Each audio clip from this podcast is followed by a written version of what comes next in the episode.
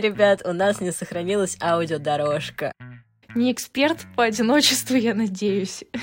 Ой-ой, печалька-печалька, грустинка, тяжело быть одиноким. Пф, да, конечно, я и раньше так это понимал, что со мной все нормально. Поэтому мы практически космонавты. Он такой, знаешь, похож на человечка, он машет мне рукой. У меня там были какие-то друзья-пауки. Я буду лежать на прилавке с бананами, с оторванными. И, честно, 30-летние мне нравятся больше. Окей, у меня есть время ошибаться. Теперь ты никуда от меня не денешься, я же в активном поиске. Привет, меня зовут Полина, мне 30 лет, я учитель английского, начинающий писатель и копирайтер, автор и ведущая подкаста «Бестактно». Давайте тактично обсудим все то, что кажется неважным, о чем мы думаем мельком, а порой стесняемся. Позволим себе быть бестактными в желании подумать о себе. Сегодня в гостях у подкаста прекрасная Аня. У нас очень интересная история знакомства, но сначала, Ань, представься, пожалуйста. Всем привет! А, меня зовут Аня, мне 28 лет. Мне нравится себя идентифицировать как ученого, потому что я по работе занимаюсь наукой, и хоть это и прикладная наука в области artificial intelligence, а непосредственно в области smart assistance, я все равно считаю, что я ученый. На данный момент я живу в Германии, но посмотрим, что будет дальше, поскольку на данный момент я активно размышляю о том, куда и как мне двигаться, и думаю о том, что, может быть, перееду в какую-то другую страну.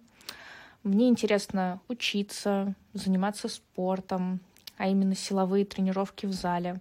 Мне также интересно узнавать новых людей. Я очень люблю своих друзей, свою семью, близких. И я безумно, я дико благодарна людям, которые в какой-то момент не находились со мной, которые сейчас со мной. Это очень круто. Э, также я интересуюсь психологией, нахожусь в терапии уже больше года. Всем привет. Мы познакомились с Аней в чате другого подкаста. Я делилась впечатлениями о встречах в дейтинге, и Аня была рада поддержать беседу. Также я помогала дистанционно собирать шкаф из Икеи. Кстати, этот шкаф-то пришел? Да, пришел, но я его не собрала. Серьезно, ну вот, я недостаточно эффективно помогла. И потом мы уже общались в личных сообщениях. И одна из рекомендаций терапевта была расширение своего круга общения, и, честно, я не знала, как это делать, но сейчас понимаю, что на самом деле в ходе переписки и общения онлайн у меня появились отличные друзья бережного порядка, и я очень рада, Аня, что мы с тобой познакомились. Да, Полин, я тоже очень рада, что мы познакомились, и э, для меня так здорово, так необычно, как мы смогли сблизиться. На самом деле для меня это тоже была такая рекомендация э, психотерапевта и психиатра тоже, э, как-то расширять свой круг общения, потому что э, несколько месяцев назад у меня случился э, довольно сильный такой депрессивный эпизод, и э, было очень тяжело. Мне на самом деле все еще так сложно вспоминать про то время. И тогда вот я пошла к психиатру и выяснилось, что у меня э, депрессия уже некоторое время была. И на тот момент у меня не было никакого желания ни с кем общаться. Все время мне как-то хотелось убежать, спрятаться, и мне было тяжело с людьми находиться. Вот. И в тот момент мне, как бы, да, психиатр посоветовал как-то все-таки стараться общаться, и я начала слушать один подкаст, который, как выяснилось, Полина угу. тоже слушала да, и слушает. Да. И я вступила, вступила в чатик, и мы там как-то начали общаться. Я решила, что для меня это такой относительно безопасный вариант общения, который э, позволяет мне как-то находить новых людей, но при этом я все-таки оставалась, э, да, в безопасной зоне дома. И более того, я очень благодарна этому чатику, благодарна той дружественной, э, поддерживающей атмосфере, потому что там э, у меня была возможность, и все еще есть возможность как бы быть собой, быть иногда грустной, какой-то депрессивной, и вот это вот принятие мне очень помогло. И вот потом мы начали общаться с Полиной, Полина очень классная. О, спасибо.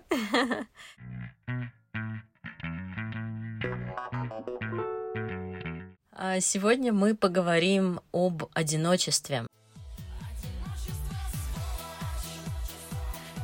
Это тяжелая тема и для меня, и для Ани. Мы очень долго шли к записи этого выпуска. Несколько недель договаривались, договаривались, переносили. И я понимала, что внутри это некое противоборство, разговаривать на эту тему, очень тяжелую, неприятную. И вот вчера мы с Аней записывали этот выпуск. Так радовались, какие мы сильные. А, и в итоге, ребят, у нас не сохранилась аудиодорожка. Честно, моя первая мысль была, ну, значит, и вообще не надо этот выпуск делать на такую тему. Поэтому это наша вторая попытка. Ой. Я думаю, что она увенчается успехом. Я тоже, я очень надеюсь, все получится. Да, это наша вторая попытка, и на самом деле это действительно такая сложная, такая пронизывающая насквозь тема.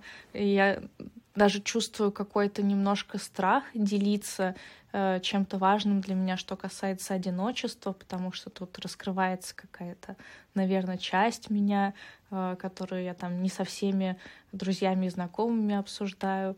Вот. И мне интересно, почему мы с тобой вот именно сошлись на этой теме одиночества, на этой тревожной теме, потому что я как бы не эксперт по одиночеству, я надеюсь. Я думаю, что на нас оно просто сильно влияет, и мы это проживаем тяжело, учитывая различные факторы извне. Первая мысль, которая у тебя возникает, когда я говорю слово одиночество? Какие образы, слова? Да, одиночество это такое такое тяжелое, как, что-то негативное несет в себе. И я бы сказала, для меня это ассоциируется э, с пустотой, э, забвением, каким-то отвержением, изгнанием, полной бессмысленностью существования, то есть что-то реально такое тяжелое. Согласна. Для меня это комната, в которой я сижу одна, угол, а, и человек сидит на корточках и обнимает колени. У меня такая картинка возникла. Холод, как холодная вода, ты в нее окунаешься, сложно выплыть из этого. Действительно, страх и паника, и все леденеет внутри, и некуда от этого чувства деться, сбежать и спрятаться. То есть, куда бы ты ни приткнулся, везде тебя нагонит одиночество. Ого, Пол Полин, ты сейчас сказала, и у меня, знаешь, у меня такие мурашки чуть-чуть похожи, потому что я это представила. Да. А, если можно было бы подразделить одиночество на виды, то можно было бы выделить одиночество, которое связано с романтическим аспектом, с поиском партнера, и можно а, определить одиночество как эмоциональное. А, вот что скажешь по поводу эмоционального одиночества? Для тебя оно как бы раскрывалось?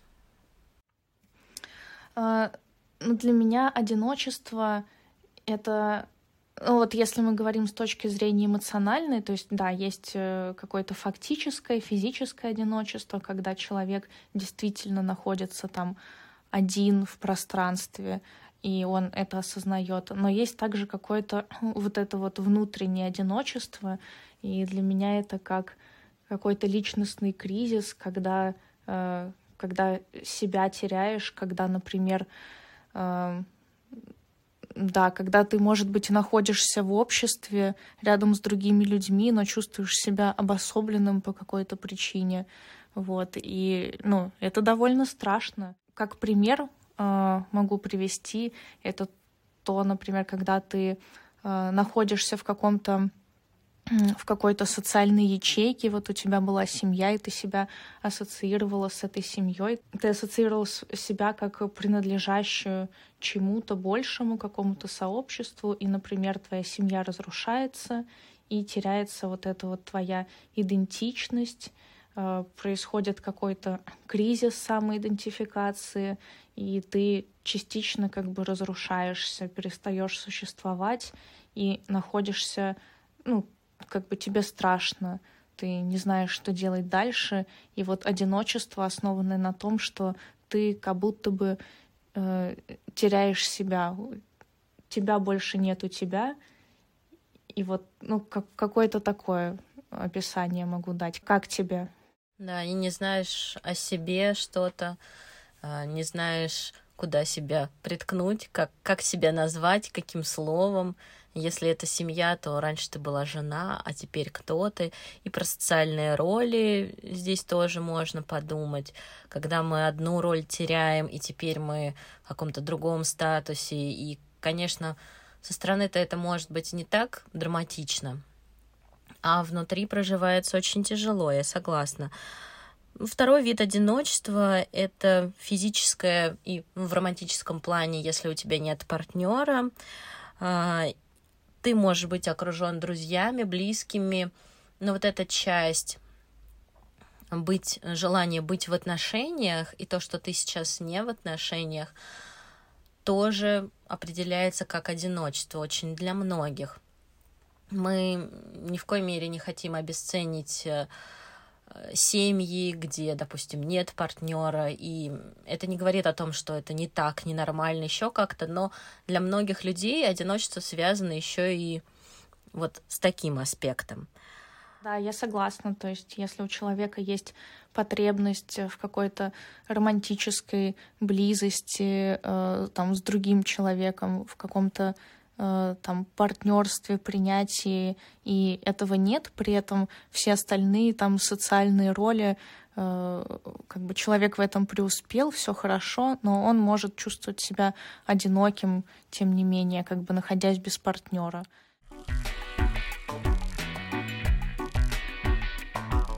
Как одиночество соотносится с наукой и антропологией?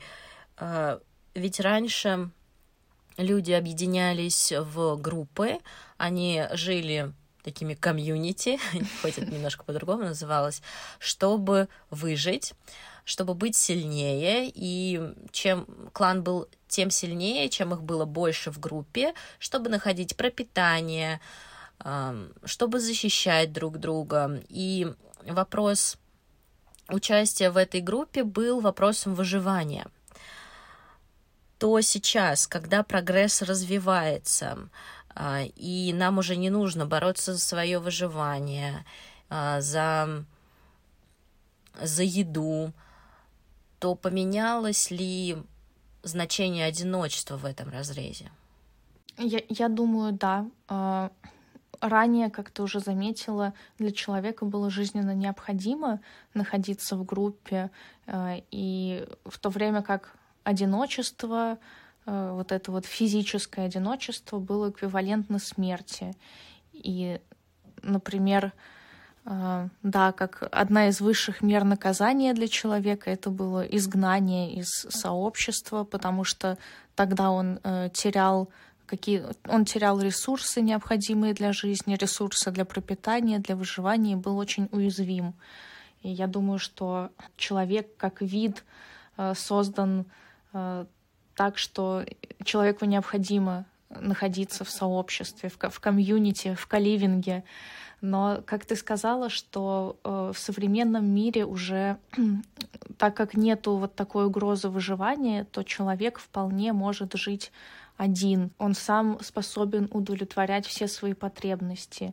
И при этом э, я думаю, что вот это вот эмоциональное одиночество, даже когда ты живешь в большом городе, ты постоянно находишься среди людей, э, ну, ты можешь чувствовать себя одиноким при отсутствии близости, э, привязанности к другому человеку. Мне кажется, что влияние вот этого типа одиночества усилилось. Да, я согласна. Да, я бы даже назвала это как, может быть, одна из э, проблем современности при условии того, что у нас э, все-таки гораздо больше возможностей общаться. Вот как мы с тобой, например, познакомились в чате. Это вообще что-то необычное. Раньше это, ну, это было невозможно. Вот сейчас мы можем, не выходя из дома, общаться там с сотнями, с тысячами людей. Но смотри, мне еще кажется, что когда ты рассуждала про нахождение человека в группе, и это было наказание, если его изгоняли из группы, то, по сути, нахождение в группе это было преференцией, каким-то преимуществом и привилегией быть внутри этого сообщества. И вот я думаю, что сейчас все равно эти преференции остались. Если ты один, и ты не не в каком-то комьюнити коллег, там, не знаю, бывших одноклассников, бывших однокурсников, там, друзей по подкасту, то ты становишься отшельником. Ну, я на себя как бы э, принимаю, и я бы чувствовала себя отшельником, если бы у меня не было этих мини-социальных групп. То есть прогресс-то пришел, мне, возможно, не нужны люди для выживания и для пропитания, но, как ты и сказал, вот это эмоциональное одиночество все равно приводит к группе и все равно к социуму, как ни крути. А, я как бы на себе тоже чувствую вот эту потребность все-таки ассоциировать себя с какой-то группой, искать э, людей там со схожими интересами, именно для того, чтобы не чувствовать себя э, отшельником э, в обществе, чтобы это как будто бы помогает чувствовать себя нормальным. Я, я не знаю, как описать. Мне тоже кажется, это про нормальность, и мы, ну, я, по крайней мере, не достигла этого дзена, что там я одна, мне не нужны социальные группы, и это нормально. Мне нужно общение и не, необходимость и нужда в партнере в романтическом плане. Это тоже про улучшение жизни, но только не выживание, что там мне нужен мужчина, который прикрутит полку, а скорее про там качество жизни. И речь, конечно, не идет о полке, что с полкой мое качество жизни станет лучше. У меня, кстати, голубая мечта научиться пользоваться дрелью. А, и я как-то папу просила, он, «А тебе зачем? Я говорю, ну я хочу, я хочу это уметь делать сама. Он такой, ты мне позвонишь, я приду и а. просверлю у тебя столько дырок, сколько тебе надо. Я такая, ну нет, ну нет, папа, ты не понимаешь, я хочу сама. Мне кажется, мы можем это отнести к э, к преимуществам одиночества оно дает тебе возможность научиться пользоваться дрелью. Ну, вообще так-то, если подумать. Я когда... Ох, да, чем я только не научилась делать. Чинить батареи, сантехнику, смесители. Да, я когда начала жить одна, я э, поняла, как чистить унитаз, вот реально. Я поняла, как мыть окна, и я поняла, как сверлить дырки в цветочных горшках, когда, знаешь, у них на дне там нету дырочек. Вот. Ого. Это у тебя еще и цветы растут, растения. У меня-то только эти сухоцветы стоят и срезанные цветы букетики. А так я вообще не выращиваю.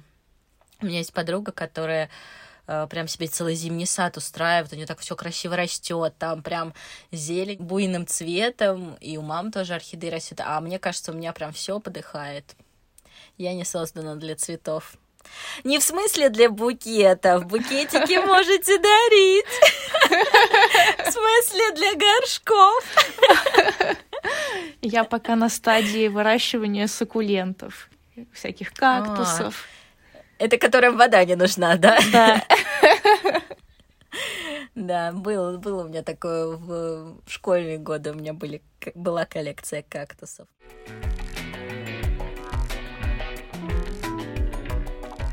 Когда я думаю об одиночестве, я невольно обращаю внимание на тот медийный фон, который вокруг нас. Телевидение. Да, здравствуйте, Полина, 30 лет, я смотрю телевизор.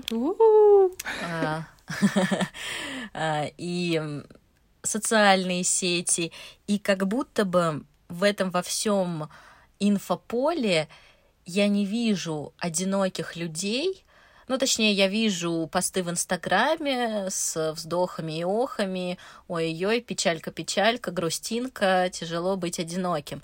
Но вот, допустим, телевизор и реклама майонеза или курочки – там идет образцово-показательная семья. Мама, папа, я сидят, заправляют салат. Мама, конечно же, у плиты. И вот они сейчас собираются на обед есть курицу. И вот он, этот образ семьи. И, ну, простите меня, я могу быть категорична, но вот если моя картинка, то, как я сейчас живу, не сочетается вот с этим образом на экране, то я для себя делаю вывод, что я какая-то не такая, потому что я посмотрю рекламу, курицу рекламирует семья, я посмотрю майонез, там рекламирует семья, я посмотрю романтические комедии, где все заканчивается там браком, кольцами, лебедями и всем остальным. И, и что? И где мне вообще место, мне, моей собаке? И как будто бы наш вот этот пазл, он не сходится. Мы какие-то обрезанные вот эти э, блоки мозаики, которые никуда не подходят. Не знаю, вот, Аня, у тебя какое ощущение, когда ты смотришь? Да, у меня у меня примерно какое-то такое же ощущение, как у тебя складывается. Я не знаю, э, как будут чувствовать люди, которые вот сейчас, например, они еще дети, потому что в целом мир уже постепенно меняется, но если я вспоминаю то, на чем я выросла, это действительно реклама, которая э, какие-то продвигает семейные ценности, то есть да, все счастливые, улыбаются, э, папа, мама, двое детей, вот. Более того, если я вспоминаю какие-то мультики, которые я смотрела в детстве, вот все диснеевские принцессы моего времени, это были принцессы при парнях, и у них там, может быть, сначала что-то не получалось, у них были какие-то траблы, они были одинокие, какие-то То ног не было, был рыбий хвост. Да. Но мужчина решал все их проблемы, и они становились счастливы. Да, они... И вот потом, вот в самом конце, они женились, жили долго и счастливо вместе. Нам не показывают, как. Естественно, они не разводились в конце. Естественно, они были до конца. Ну почему же там были сик сиквелы русалочки и золушки какие-то очень странные, вторые и третьи части. Там все шло по скрепам, все нормально, там семья, дети и так далее. Про развод не было речи.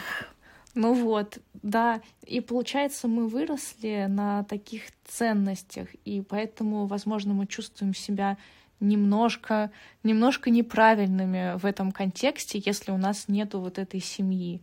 И мне также кажется, что медиа и киноиндустрия очень поощряет до сих пор, наверное, стремление во что бы то ни стало найти себе пару, а тех, кто не стремится вступать в отношения, вот те персонажи в фильмах. И мне кажется, их зачастую немного обесценивают в том плане, что э, как будто бы это нежелание вступать в отношения, оно не истинно. И те персонажи, которые э, топят за карьеру, такие, ну, по крайней мере, в романтических комедиях, которые я смотрела, если э, персонаж э, такой карьерист, то в итоге фильм э, приведет к тому, что это были его неистинные желания, он все равно найдет свою любовь и поймет, что влюбиться и построить семью это то, что ему было действительно нужно. И найдет он это совершенно случайно. Споткнется об этом. А, из приятного недавно появилась такая реклама, она немного скандальная, в разрезе «Семьи бывают разные» не буду называть, скандал там был связан с тем, что на экране появилась однополая семья, но меня скорее поразило в череде этих картинок то, что семьи, семьи бывают разные, была картинка мамы и ребенка, а потом была картина девушки и собаки. И ты знаешь, когда я посмотрела эту карусель с фотографией в Инстаграме, я думаю, ну, все, я нормальная, я спокойная, вот семьи бывают разные. Вот девушка, вот собака, вот я девушка, вот у меня собака, все, Добби, выдыхаем, мы семья, едем дальше. Э, и знаешь, и все, это очень круто. И все, кто будет мне предъявлять, я скажу, ребята, посмотрите, в рекламе говорят, что все семьи бывают разные. Они подтвердили. И мне кажется, это очень здорово. То есть, да, они, получается, транслируют действительно, что форматы семьи могут быть разными, и ты смотришь, ты видишь, окей, вот мэппинг э, меня, и это, это назвали семьей, значит, все круто, значит, я нормальная. Да, не всем хватает сил на то, чтобы себя убедить в том, что я нормальный. То есть, да, есть категория осознанных, адекватных людей в терапии, не в терапии, против терапии которые любят говорить, знаешь, так с пеной у рта, что да, конечно, я и раньше так это понимал, что со мной все нормально. Ребята, простите, но не все такие. Есть вот тревожные элементы, как я, как Аня, которым нужно вот это поле вокруг, которое будет негласно ну, хотя бы в картинках показывать, все ок, все хорошо, что вот ты и эта семья, да, вот так нормально. И мне вот кажется, это очень важно дестигматизировать, что не все сильные и эмоционально устойчивые. И это не вопрос, естественно, отбора. Если ты неустойчивый, вот там, иди, лечись а скорее все-таки должна быть какая-то забота и общества, и медиа, и окружения. Поэтому даже то, что мы с тобой об этом говорим, я считаю, это вообще достижение. Просто потому что и я, и ты начали об этом говорить не между собой, а на аудиторию. И не всегда люди готовы это обсуждать, потому что это и больно, и стыдно, и неловко. Поэтому мы практически космонавты. Да. Ну так, для да, себя я... хотя бы. Я согласна. Это здорово, что мы об этом говорим, и мы заявляем о том, что да, вот мы, мы вот такие вот, и нам э, бывает некомфортно, нам бывает страшно от того, что мы не соответствуем каким-то традиционным понятиям э, о том, какая должна быть семья, о том, Э, как нужно вообще жить человеку.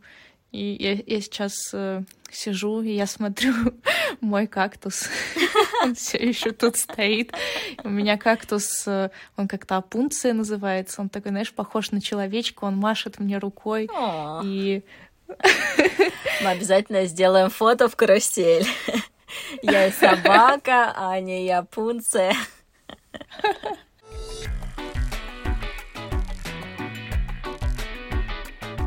Подумаем о том, всегда ли мы были одиноки. Как только ребенок рождается, он, по сути, отделяется от тела матери, и для него окружающий мир достаточно враждебен, и кислород, ребенок кричит, потому что первый раз вдыхает воздух, и все это и больно, и неприятно, и это раздражение, и поначалу ребенок даже не может сказать, что у него болит, что у него не так, и родителям необходимо догадываться по плачу, по каким-то другим маркерам, что с ребенком происходит не так. И это к разговору о том, всегда ли мы одиноки. Многие говорят, что мы рождаемся одинокими и умираем одинокими. И вот тут, конечно, момент, мне кажется, в момент рождения ребенок и правда одинок. К сожалению, нет э, у родителя нет переводчика в голове, который подскажет, что плач а у а это плач о том, что надо поменять подгузник. На самом деле, конечно, есть, да, исследования по видам плача, я это помню, а, и ты можешь догадываться, ты можешь перебирать, но все-таки вот эта ситуация, маленький ребенок враждебный мир, мне кажется, тоже пример одиночества. Я согласна с тобой, что ребенок рождается, он попадает в этот враждебный мир, и э, мне кажется, у ребенка, не, не знаю, воспринимает ли он этот мир как враждебный изначально, потому что он познает его, учится, и он э, в какой-то степени находится под защитой адаптируется. Да, он в, как, в какой-то степени находится под защитой э, своих родителей, и если все как бы хорошо, он чувствует наверняка безопасность, и он чувствует интерес к тому, чтобы исследовать этот мир. И я вот не знаю, насколько э, для маленького ребенка свойственно вот это ощущение одиночества. Хотя, с другой стороны, конечно, бывают разные ситуации, и я э, не так давно э, мы с тобой переписывались, и я, помнишь, тебе э, рассказывала про видео, которое я смотрела, о том, насколько по-разному реагируют на мир вокруг, на игрушки дети, которые э, ну, вот совсем малюсенькие, Э, годовалые дети, которые uh-huh. воспитывались э, в семье по сравнению с теми, кого, например, оставили родители. И очень заметна разница. Те дети, которые растут без родителей, например, в детском доме, там, в приюте, они выглядят такими напуганными, их не интересуют игрушки, их не интересует вот это вот исследование мира. Они смотрят по сторонам, Э, напуганным взглядом. У них очень сильно развиты защитные механизмы, да, и на самом деле потом очень сложно эти механизмы как бы де деактивировать. Но если брать классический какой-то вариант развития а, ну, ребенка, наверное, плохо говорить классический, но вот смотри, момент рождения, одиночества, и потом родители окружают ребенка, и он себя чувствует минимально одиноким. А, то есть это такой момент сближения и комфорта, и потом уже идет подростковый возраст, пубертат, когда а, идет самоопределение себя, а, это мода, культура, что тебе нравится.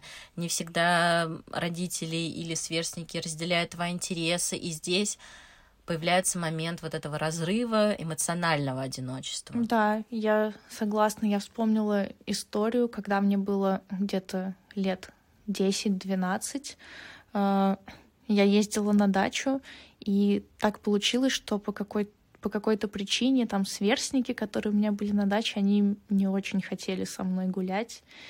И я в тот момент как-то вот в тот момент, наверное, я действительно ощущала одиночество. Я очень переживала, я не понимала, почему они не хотят меня звать.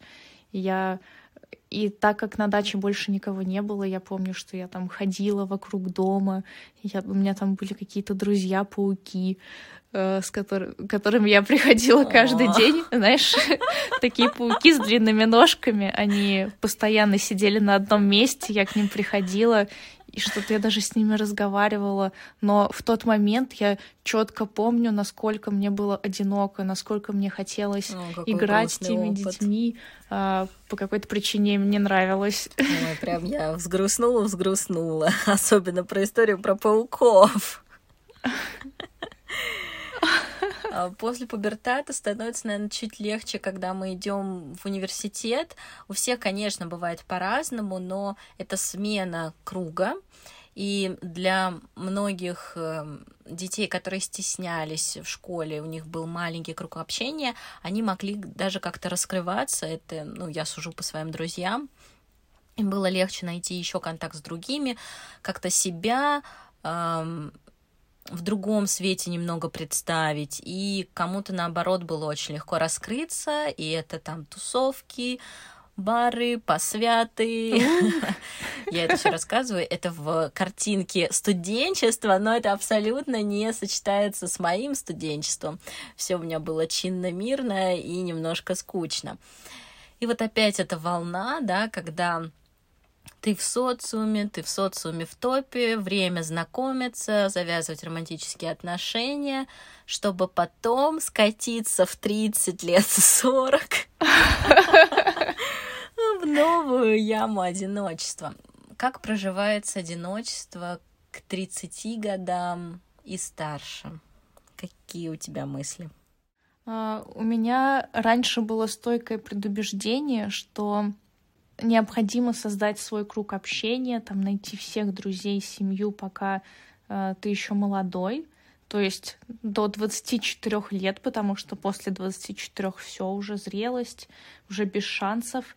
И да, и как бы к 30 годам мне казалось, у меня уже должен быть этот устоявшийся круг общения, у меня уже должен быть партнер, иначе шансов нет, потому что как бы потом уже и работа, и э, гораздо меньше новых знакомств, да и человек становится такой сформировавшейся личностью, э, то есть как бы сконнектиться с кем-то новым э, уже становится сложнее, вот, поэтому ну, это вот у меня такое раньше было предубеждение, э, как бы сейчас ура, я понимаю, что это не так, что можно и к 30, ближе к 30 годам знакомиться и заводить друзей, это очень классно. Вот, но тем не менее, да, мне раньше казалось, что все, к 30 конец, э, и одиночество еще, вот эта проблема одиночества еще больше усугубляется. А как тебе кажется? Мне страшно оказаться одинокой лет в 40, не знаю, почему у меня в картинке именно 40, но я сразу представляю акцию благотворительную «Спаси банан», а, где, знаешь, в супермаркете люди покупают бананы обычно веточками. Иногда слишком много, и они отрывают несколько бананов и оставляют. А, один стендап-комик э, рассказывал, что есть такая акция, где вешают табличку «Заберите банан домой и спасите банан». И народ покупал вот как раз те оторванные. И я боюсь, что со мной произойдет тоже такое. Я буду лежать на прилавке с бананами, с оторванными. И будет табличка «Спасите Полину, заберите ее домой».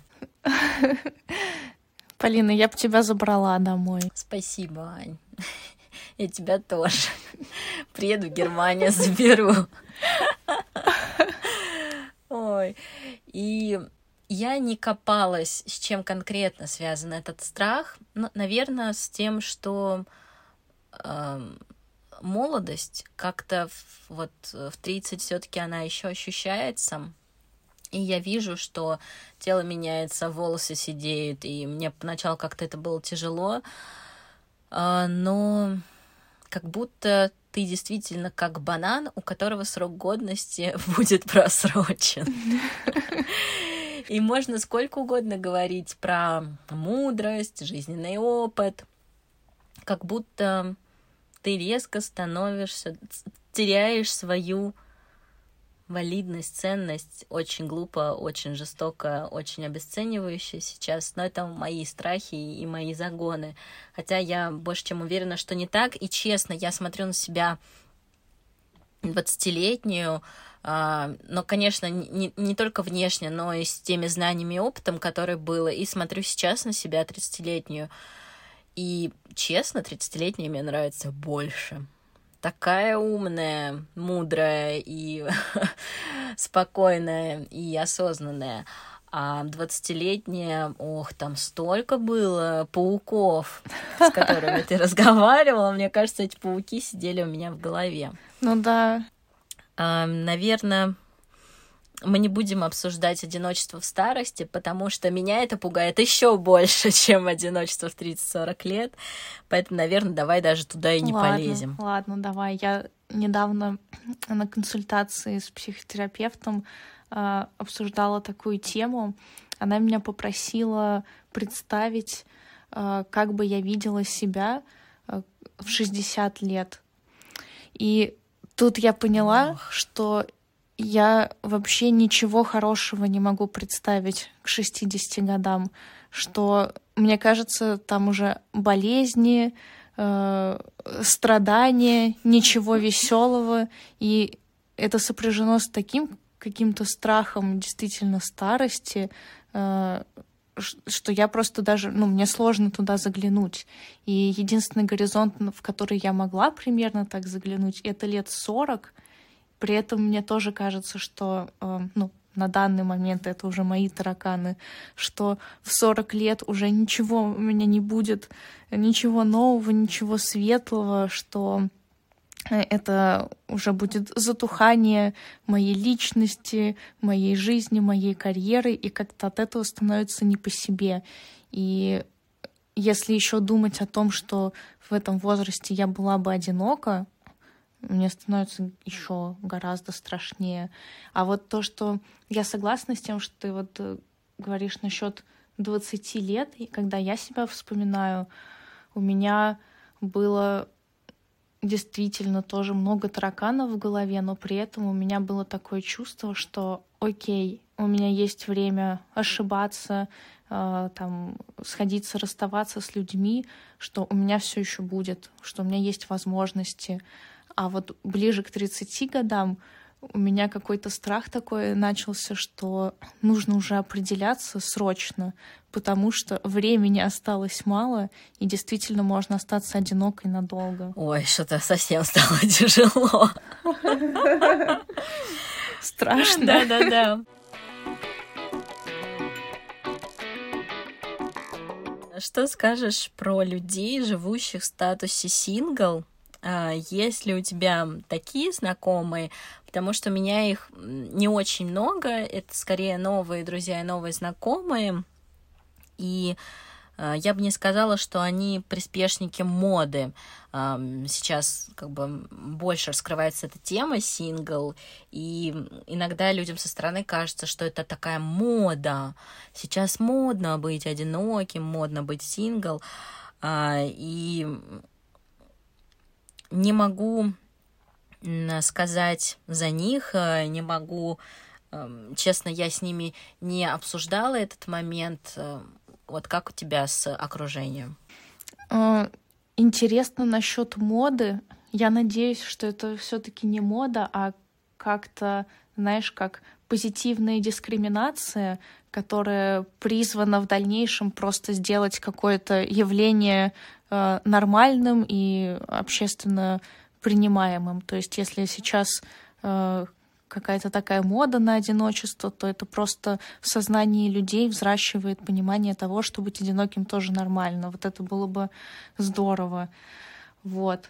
Знаешь, это как столик в ресторане. Вам на скольких столик? Я говорю, на одного.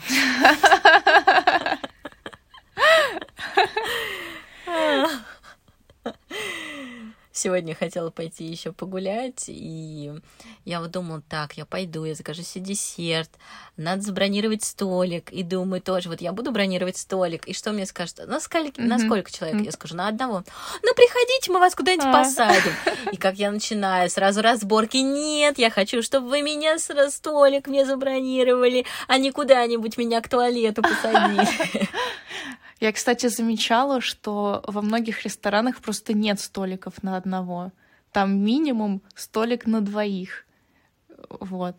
И э, только, знаешь, в японских ресторанах, где подают э, рамены, у них там есть вот эта барная стойка, за которую в целом, да, люди рядышком могут садиться по одному. Вот, это, это мне нравится. А так я бы сказала, что нужно побольше столиков на одного опять же, чтобы это воспринималось как что-то нормальное. Да можно сидеть и одному за столиком для двоих, как бы это не сильно триггерит и бомбит. А, кажется ли тебе, что вот то окружение, которое у тебя живет в статусе сингл, глубоко несчастным? Мне хотелось бы верить, что нет, что те люди, которые заявляют о том, ну, я имею в виду те мои знакомые, которые заявляют о том, что им нормально и хорошо находиться в статусе сингл, что это действительно так, и это не такая ситуация, когда, например, человек э, пытался строить отношения, э, обжегся, травмировался и по какой-то причине решил, что, например, отношения не для него, что ему проще и легче быть одному. Вот, я надеюсь, что это не так, и что действительно есть люди, которым комфортно находиться в одиночестве, они при этом не изолированы от общества, у них много друзей, но они, например, э, не хотят, не готовы к романтическим отношениям. То есть все-таки статус сингл это те, кто спокойно проживает это одиночество и не готовы вступать в отношения, а не те, кто сейчас живет без партнера, но, в принципе, готов к отношениям. Да. Вот у тебя как разводится это понятие? Да, наверное, я не определяю э, людей э, как синглов, э, тех, кто хотел бы отношения, кто ищет отношения. То есть для них у меня в голове какой-то особый статус, как это находится. То есть в... мы не сингл, да? Да, нет, мы это, в активном поиске. Блин, это так... Не знаю, активный поиск, это прям, знаешь, как будто ты с руками, которые готовятся удушить. Так, да. я ищу, ищу, ищу, и...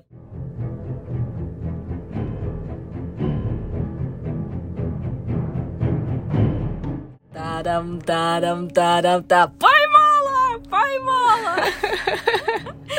Ну все, теперь ты никуда от меня не денешься, я же в активном поиске. Я представила такую паучиху. Да, ну хоть не эту, не самку богомола.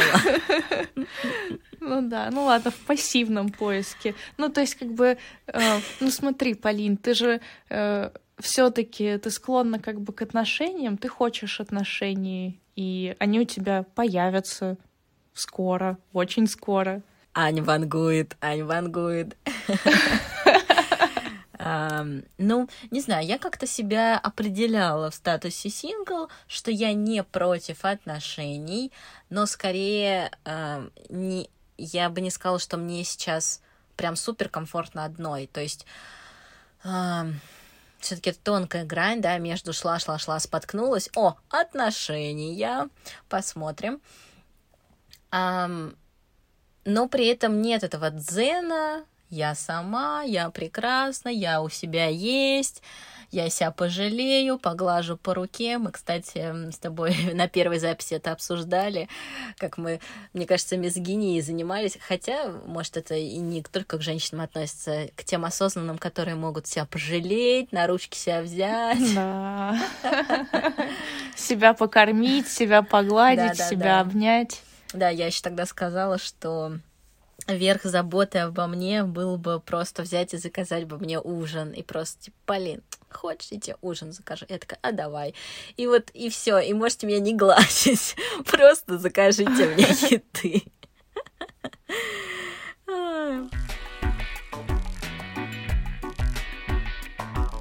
Как это быть одиноким среди женатых?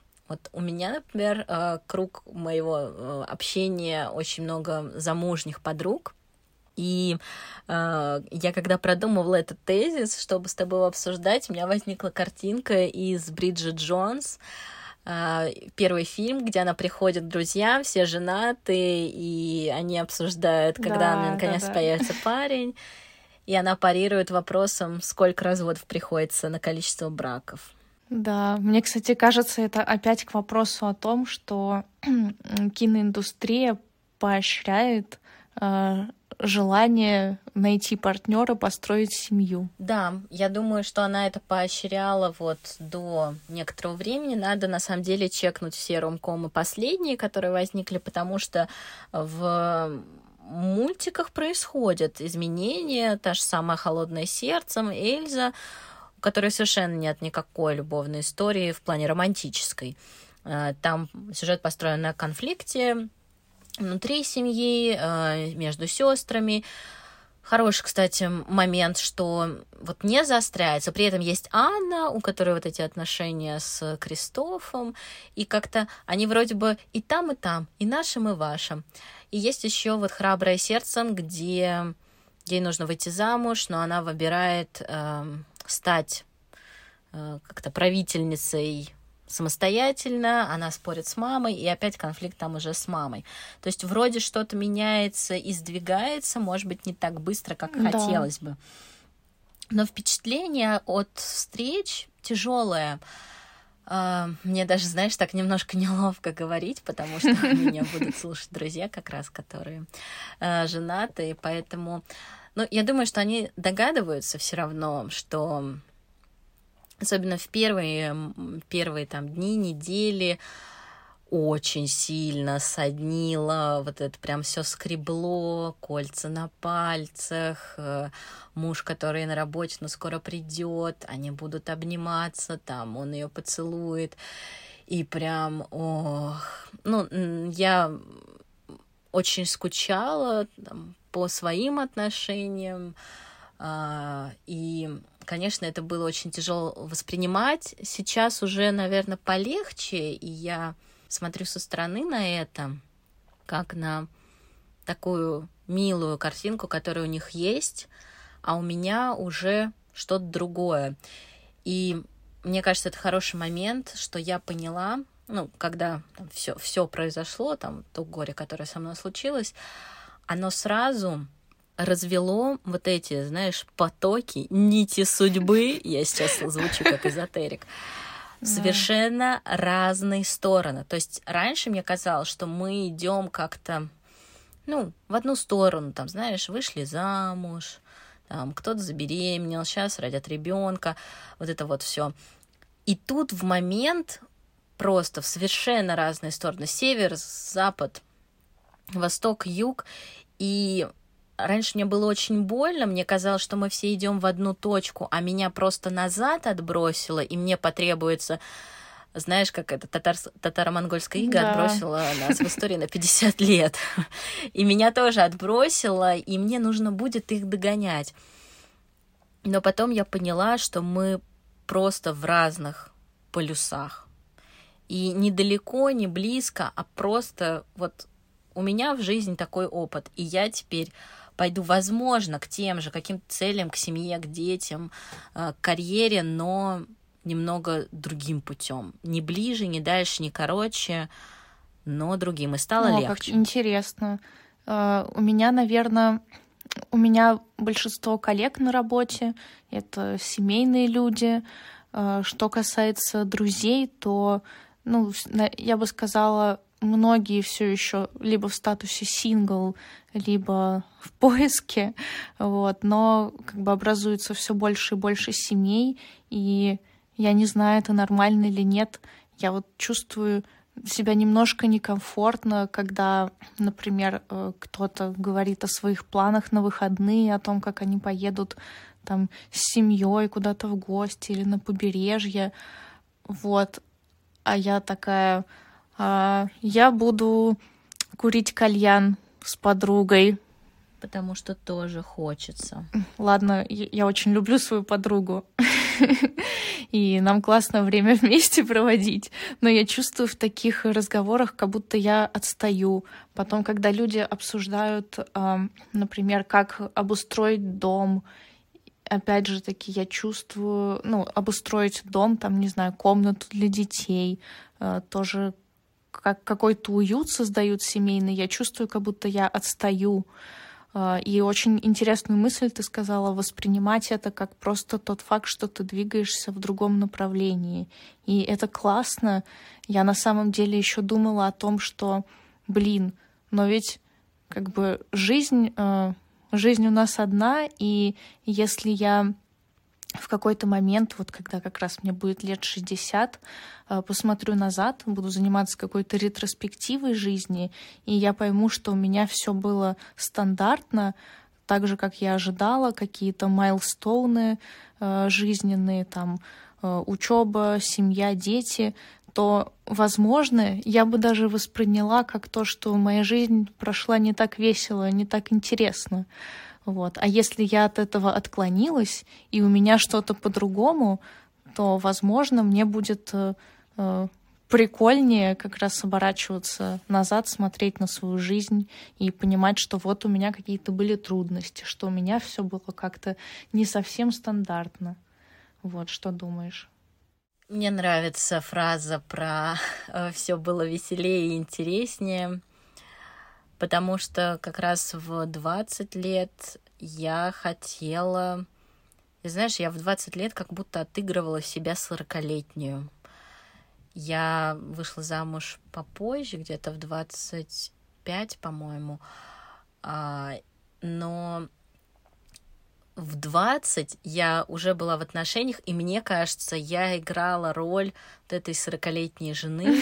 Мы поедем там на выходные за город.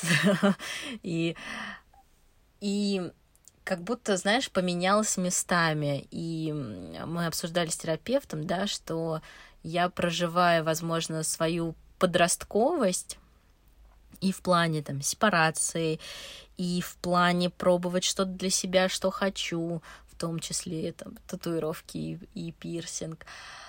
Но есть в этом интерес и есть в этом жизнь. Да, да, да. Хотя раньше мне казалось, что тихо, мирно, спокойно, едем, едем, едем. Но жизнь показала, что нет, тихо, мирно не будет. Будет все с ног на голову, и э, нет смысла себя подушками обкладывать. Ну да. Лучше на них спать. Я тоже э, планирую, когда приеду в Россию, тоже сделаю пирсинг. Мне 28 О. лет, и я первый раз буду делать пирсинг носа. Отлично. Ты мне скажи, когда ты пойдешь делать. Я пойду с тобой за руку держать или за нос. Спасибо.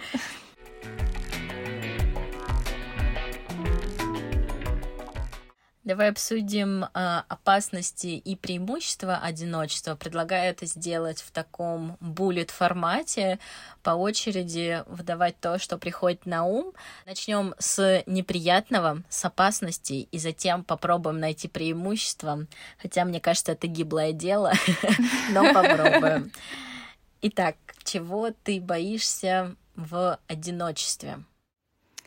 В одиночестве я, пожалуй, боюсь как-то, что я могу сильно загнаться по поводу этого одиночества, испугаться его и, возможно, э, не знаю, там прыгнуть в отношения с э, неподходящими людьми, э, как-то боясь разорвать там какие-то дружеские, социальные контакты, опять же таки оставаться с теми людьми, с которыми мне некомфортно, исключительно из-за страха этого одиночества солидарна. Я боюсь привыкнуть к одиночеству, что мне будет слишком комфортно быть одной, и я не готова буду делиться своим комфортом, своей полочкой в ванной и там чем-то другим. Ну, я понимаю, что это сарказм сейчас, но есть этот страх. Конечно, его можно раскрутить и развенчать. Но если мы говорим о первое, что приходит в голову, так привыкнуть и впасть в созависимые отношения, потому что я к этому склонна, и мне кажется, вот созависимость это как раз исходит из тезиса про прыгнуть в отношения с неподходящим человеком, но хочу нас сразу успокоить, что два года и вообще опыт терапии, мне кажется, нам прочистил мозг, и мы уже ходим с металлодетектором, только у нас не металла, а соза, соза-детектор. Соза-детектор. Да, который такой «Аларм, аларм!» И мы с вами «Ой-ой-ой-ой, нет-нет-нет, не надо». Все, все не зря. Да, чего еще боишься? А, я боюсь мы это уже с тобой затрагивали. Я боюсь остаться в одиночестве в таком более зрелом возрасте, угу. что я, что мне даже в старости уже, что я буду чувствовать себя изолированной, буду чувствовать, что нету у меня, не хватает возможностей, не хватает ресурсов, чтобы обрести новые знакомства. Не знаю, как бы, возможно, это вообще не обоснованный страх, но он есть. Я боюсь стать социально порицаемой за свой неуспех в личной жизни. Мне неприятно слушать эти фразы про «ну что, когда?», я их, правда, не слышу сейчас. Раньше это было там, ну что, когда дети, но сейчас уже этого нет. Ох. И, возможно, это, конечно, из-за там бэкграунда моего. Но мне очень хочется не быть какой-то не то что уникальной, но очень сильно выбиваться из какого-то перечня спокойных традиционных людей. Угу. Хотя я уже чем-то не похожа, но то ли это дань моему консерватизму, что вот тихо, мирно, тихой сапой мы идем, нигде не, не вылезаем, но этот страх тоже есть. Еще, знаешь, мне так вспомнилось, как-то вот в голове у меня э, мелькает, что вот если человек одинокий, то ему сразу начинают советовать, тебе нужно срочно кого-нибудь найти, или просто тебе нужно кого-нибудь найти. Вот это вот социальное порицание одиночества. Да-да-да. Все потому, что в рекламе курицы слишком много семей. Есть ли у одиночества преимущества? давай такими короткими идеями по очереди. Мне кажется, они, может быть, не будут настолько значимыми, насколько опасности, но хоть что-то мы сейчас можем почувствовать, хоть как по программе минимум что-то у нас сейчас удается. Преимущество одиночества, например, спать по диагонали. О, да. Кровать. Это круто. Можно мое любимое, не делать эпиляцию или делать ее пореже. Согласна. А, можно не краситься. Mm.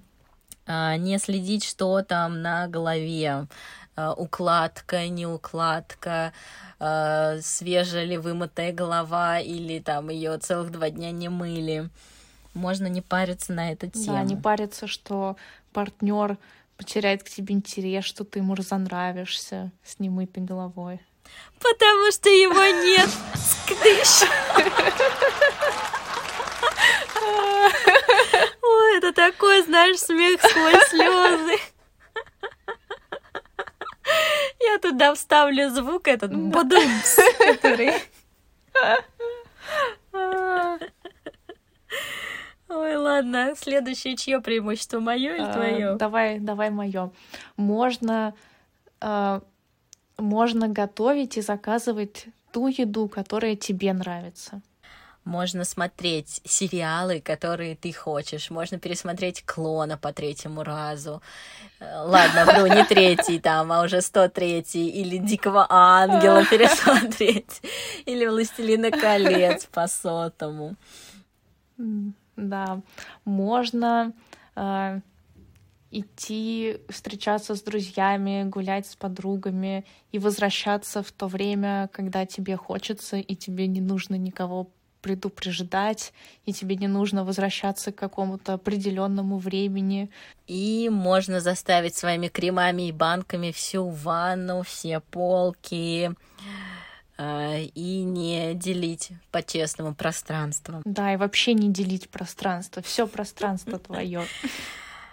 А, может показаться, что, конечно, это такие важные преимущества, что пора бы остаться в статусе сингл, но все-таки мы что-то делаем со своим одиночеством, как-то хотим из него выбраться или отвлечься, или принять.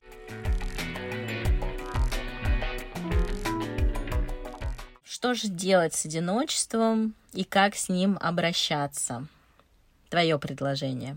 А, Мое любимое, наверное, это а, учиться, что, что-то новое изучать, узнавать и таким образом э, смещать свой фокус с одиночества на что-то более созидательное. При этом учиться можно и вместе с другими людьми, и там ходить на какие-то курсы, на мастер-классы.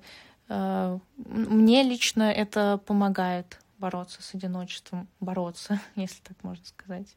Хороший вариант. Эм, да, например, запуск подкаста, он меня очень сильно отвлек.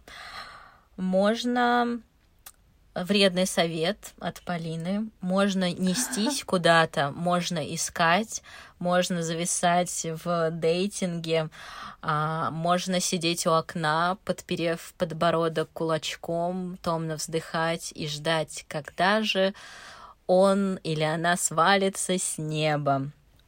А, вместе со всем счастьем, полочкой, веткой бананов, э, пауками и ужином. Пока он свалится, пролетит мимо твоего окна, а ты такая сидишь и высматриваешь.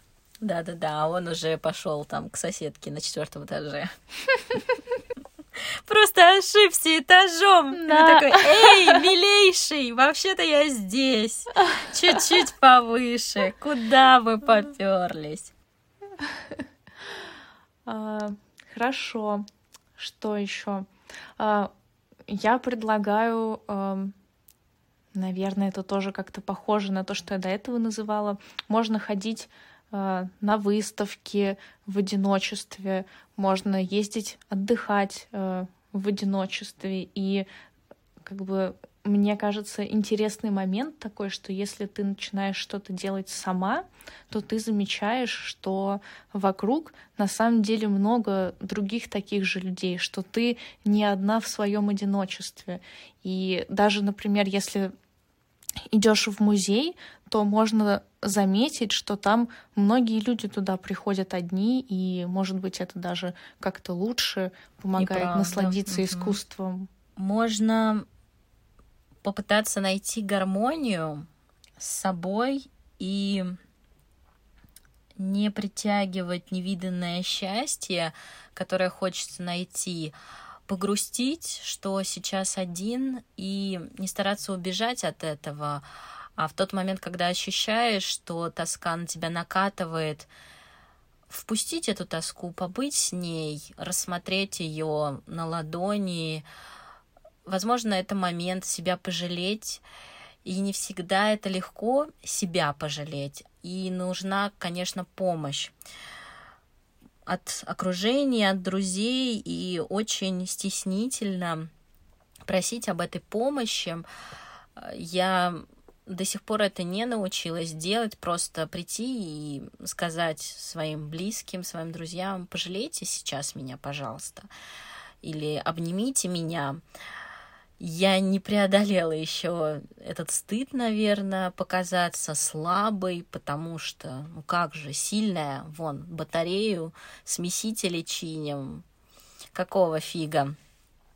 А, и все-таки, может быть, когда я это озвучиваю на публику, я сама себе это разрешу, не убегать, потому что я очень люблю убегать в дела, в уборку, а, в работу, еще куда-то, лишь бы не плавать в этой холодной, холодной воде из одиночества.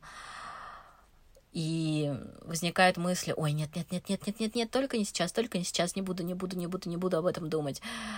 И как-то уже все. И я отвлеклась. А эмоция это блокируется, да, да, да. она никуда не уходит и потом какой-нибудь зажим в спине, в шее, еще где-то.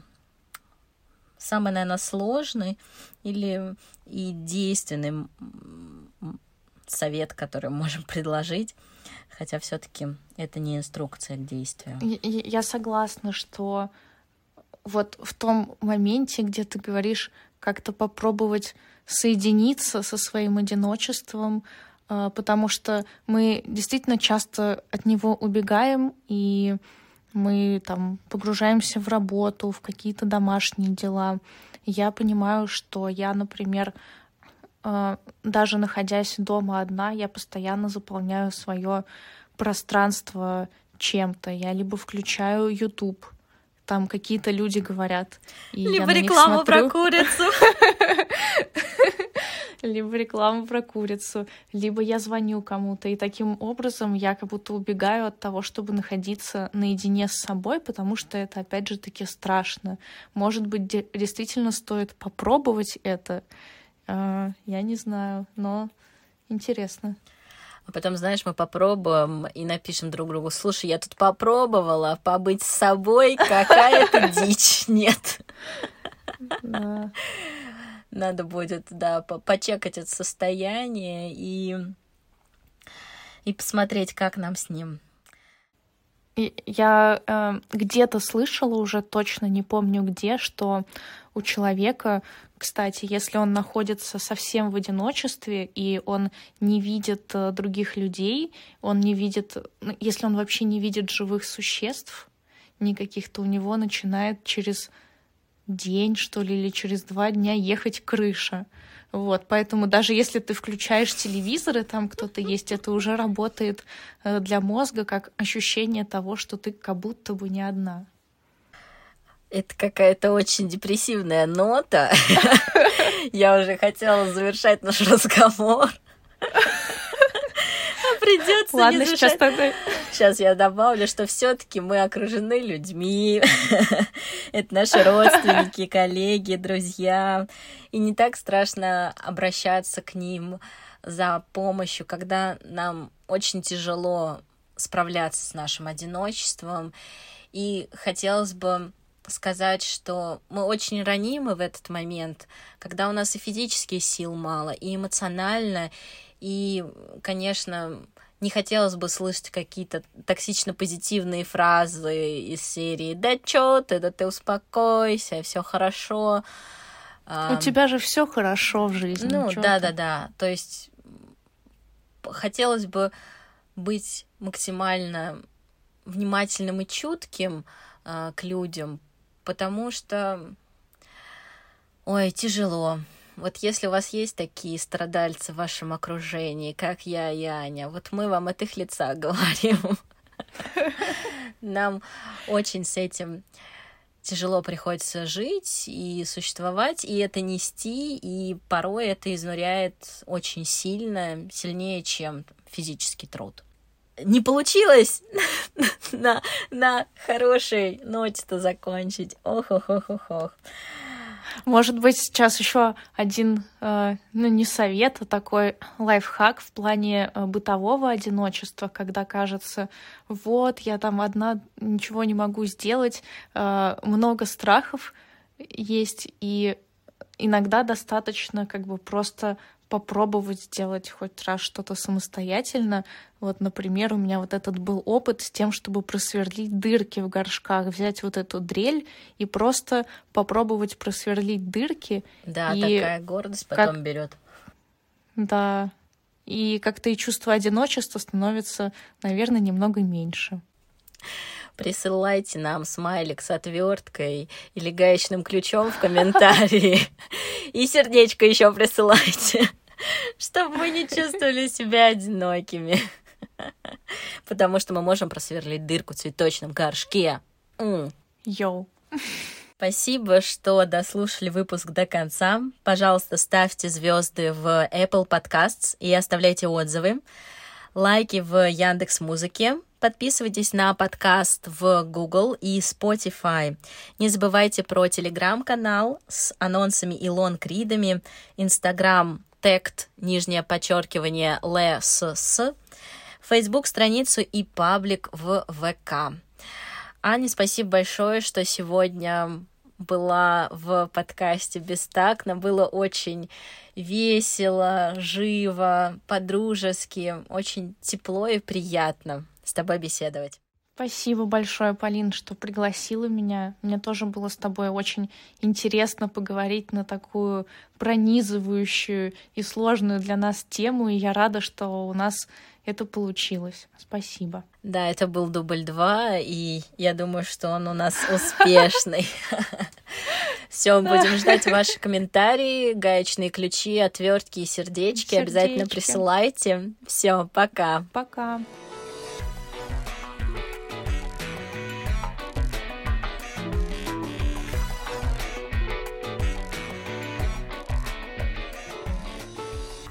Так, так, так, так, так, это мы вырежем, вырежем, вырежем. Мое так, так, так, так, так, так, так. Ага, вот, да, что мы видим вокруг.